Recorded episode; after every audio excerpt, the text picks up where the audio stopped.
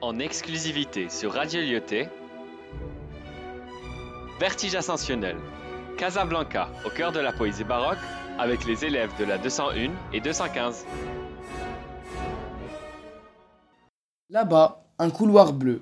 Cela est si étrange, ou si beau. On dirait qu'il y a un rond d'or, au fond.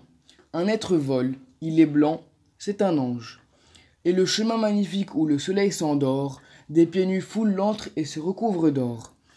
Le vent trompeur flatte des muscles si avides. L'homme, le visage caché sous des poils morts, et délaissé, scrute ce rond de ses yeux vides. Il marche doucement et entre sous la voûte. Son corps s'efface, se confondant à la route. Pour atteindre son but, il suivra un nuage. La mer est infinie. Le ciel ne tend de main.